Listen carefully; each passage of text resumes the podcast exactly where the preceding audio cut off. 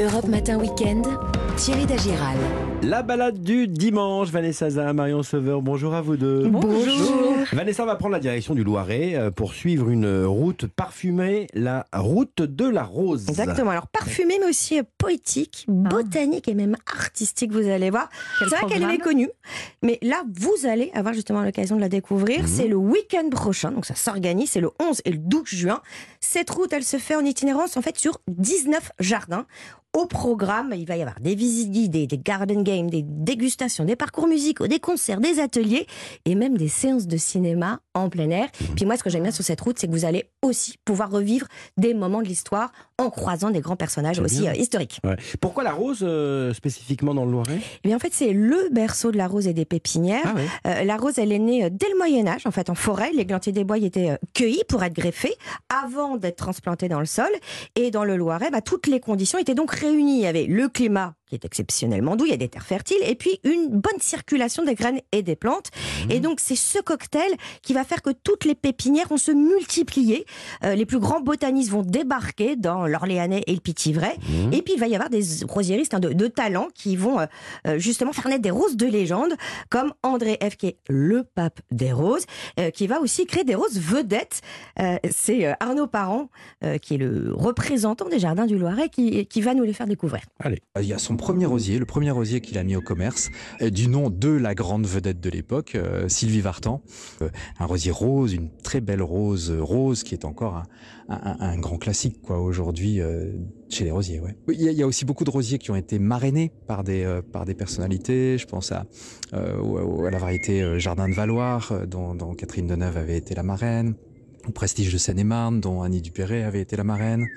Voilà, certains, certains rosiers euh, associés à des, euh, à des personnalités ou à des sites aussi. Je pense à un rosier qui, qui s'appelle Auberge de Lille, du nom du, du grand restaurant euh, alsacien. D'accord. Il en a créé beaucoup d'autres euh Alors, 33 exactement. Ah oui. En fait, il est très connu et reconnu Mhm. pour ses roses anciennes, hein, toutes ces espèces qui avaient disparu. Alors, vous pouvez les admirer à Neuville-sur-Essonne, donc dans le grand jardin du Théâtre des Minuits. C'est un lieu de création culturelle, alors, qui est installé dans une ancienne ferme sur les ruines d'un château Renaissance. C'est très très beau. Et aussi dans son jardin privé. Et Arnaud, que vous avez entendu, justement fait vivre l'âme euh, de cette roseraie euh, conservatoire. Et il prend bien soin justement de la rose qui s'appelle Mademoiselle des Minuits, qu'André avait créée au- en hommage aux, aux comédiennes à l'époque. alors, ces 19 jardins, vous nous en conseillez euh, quelques-uns en particulier Allez, Bellegarde, Ouais. le premier village des roses de France, qui était déjà encensé au XVIIe siècle par la marquise de Montespan, la maîtresse dans l'art du parfum. Yèvre-le-Châtel, euh, plus beau village de France, vous Mm. partez en même temps sur les traces de Victor Hugo. Le château de la Bussière, que j'adore, moi, pour son potager, parce que c'est un mélange de légumes anciens et d'arbres fruitiers. Il y a même un couloir de courges suspendu. Et puis, pour les amoureux des ambiances romantico-anglaises, euh, le jardin de Roquelin, avec ses 450 variétés de roses anciennes. une adresse Allez, sur les bords du Loiret, Ouais. le Moulin Saint-Julien. Sinon, Ouais. à Orléans, la Cité des Roses, une jolie chambre d'hôte, la Villa du Noir. Mignonne, allons voir si la, La rose. rose. Euh, Marion, on va en Corrèze. Oui, on est le dimanche de la Pentecôte et Eh qu'est-ce oui. qu'on mange traditionnellement à la Pentecôte veau. Voilà, c'est la bonne saison puisque les vaches mettent bas à la fin de l'hiver et les veaux sont abattus au printemps. La Corrèze, la spécialité, et c'est la production de veaux de lait sous la mer, un élevage particulier comme nous l'explique l'éleveur Gilbert Delmont à Alassac. C'est une production qui est euh, ancestrale, puisque la Corrèze, c'est le premier département en, veau sous la mer de France. hein. On a des petites exploitations. C'est un veau qui ne sort pas dans les prés, qui est en bâtiment. Il est en caisse collective, élevé sur paille, donc pour avoir un confort maximum.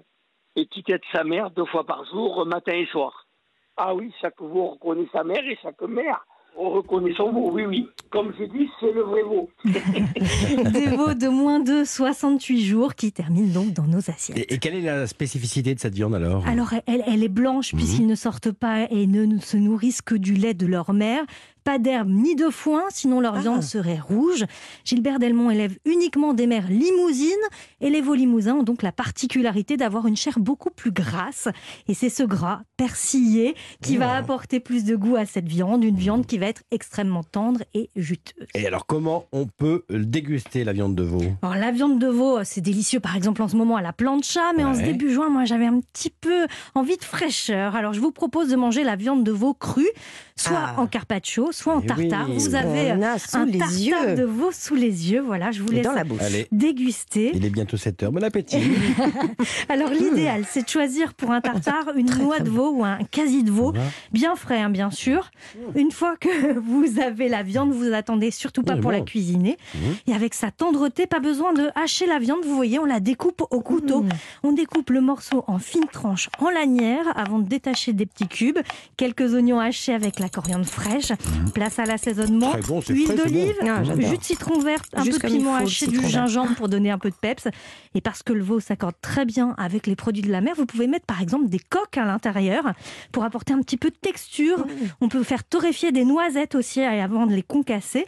On mélange ensuite donc euh, la viande avec les coques, les noisettes, la sauce relevée. On laisse reposer 30 minutes au frais et on forme ces petits tartares dans euh, les assiettes avec des petites tartines de pain Bah oui, grillé. parfait. Vous allez voir pour dimanche midi, ça sera très sympathique. Ben voilà, merci beaucoup Marion. On retrouve bien sûr les idées de Vanessa, euh, les adresses et la recette de, de Marion sur europe1.fr, le podcast de la balade sous le nom Week-end Évasion. Bon dimanche à vous. Bon dimanche